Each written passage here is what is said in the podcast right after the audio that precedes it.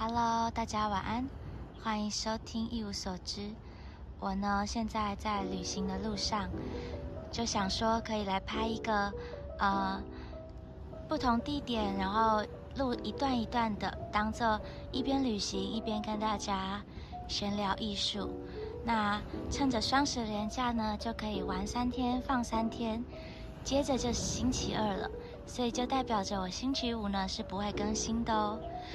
那我一开始做 podcast 的时候呢，就也是想要陪伴啦，陪伴大家，或是陪伴我自己，因为我也是其他节目的听众嘛。比如说我失眠的时候就会听瓜吉，然后通勤的时候就听古癌，那还有播音。有时候呢，想要吸收一些新闻的时候，就会听一些英文的新闻，或者是百灵果。那也有一些娱乐啦，比如说唐扬鸡酒屋在讲十二星座的，那它就会有些主题还蛮有趣的，在讲宫位。除了有我们的上升、太阳、月亮这些之外呢，也有一到十二个宫位，很详细的说，那就可以当做一个了解自己的参考值。然后有时候也会听吴淡如的 podcast，有些主题我觉得。蛮有趣的，在讲一些商学相关的。那这是其中一个开始做节目的原因。第二个原因呢，是因为那时候觉得礼拜日到礼拜二的这个 YouTube 呢，真的非常的无聊，完全没有节目可以看，所以就想要自己找一点事情做。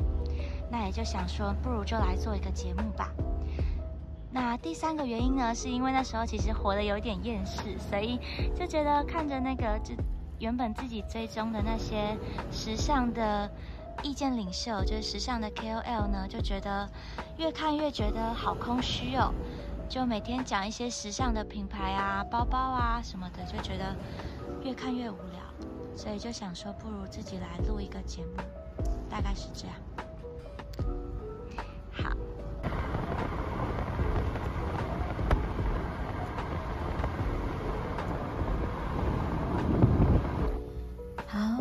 住宿的地方，本来这一集呢想要聊一下达利，后来觉得可以换一下，就回头聊聊文艺复兴时期。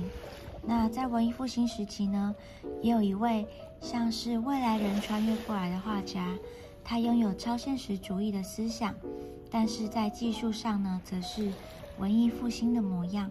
其实，呃，文艺复兴有很多思想上的转变。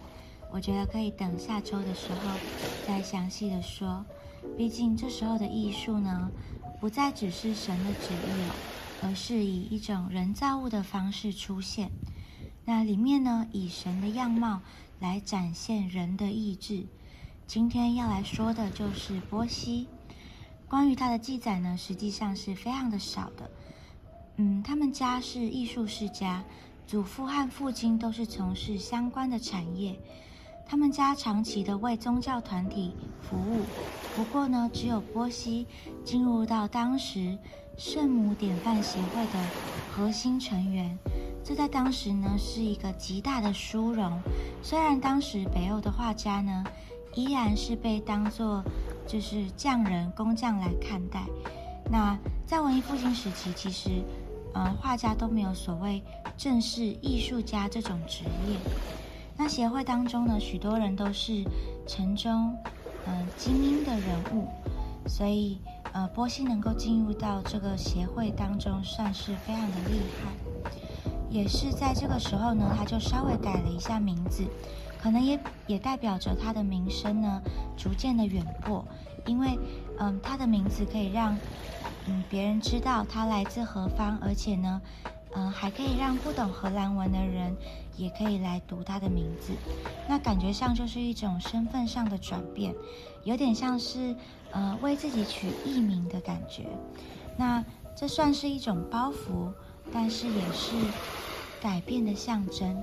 不过我很喜欢呢，有一本书里写的一句话，他说：“嗯，他靠着他的想象力。”天堂、地狱都可以到达，所以其实也不在乎他的名字啦。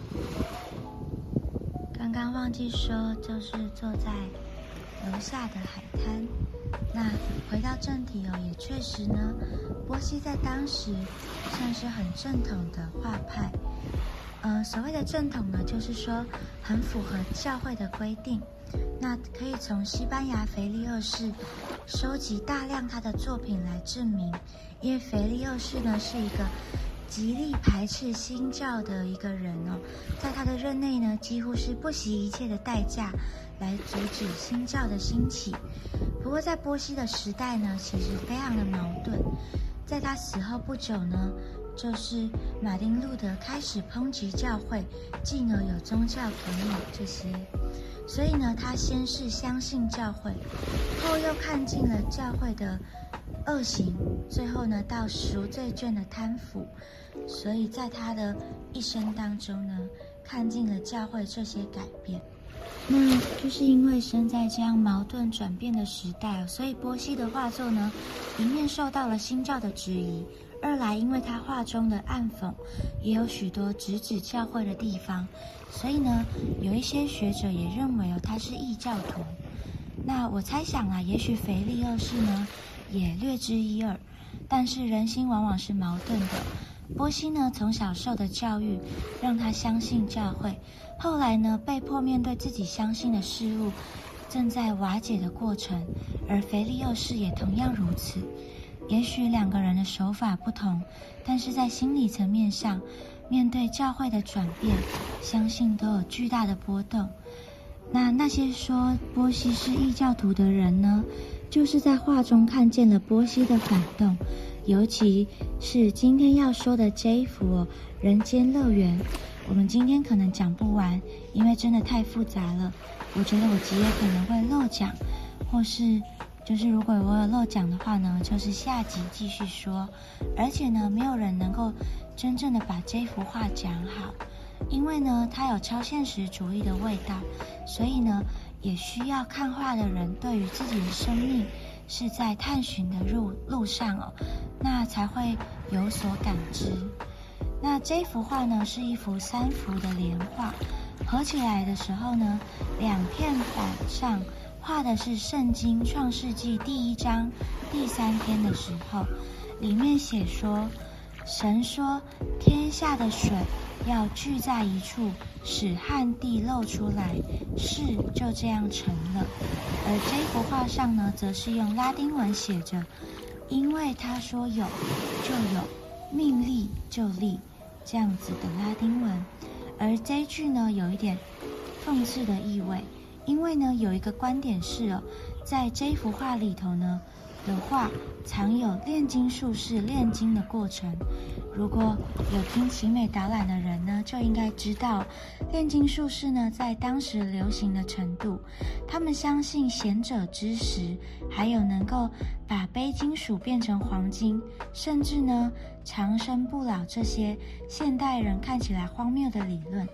而这句话讽刺的是呢，无论炼金术士如何吹嘘自己，他们都无法像是上帝一样说造就造。那这幅画摊开来之后呢，另一个矛盾就又来了。与摊开前不同哦，里面呢有情欲的展现，描绘出各式各样人间的原罪。除了肉欲之外呢，还充满了各种堕落。人们就像是接近末日般的互相吞噬。那在这幅画、这幅作品当中呢，光是合起来与摊开来这两方的设计，就有许多玄妙的地方。里面呢的三幅连画是从结合到毁灭的过程，外侧的画呢，则是地球像是一个透明的容容器，那整个物质世界呢漂浮在上面。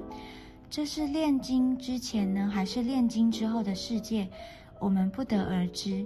波西呢，在这边留下一个悬念，可以是开始，也可以是结束。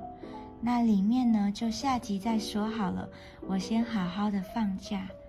那今天就这样喽，然后我们下星期二见，晚安。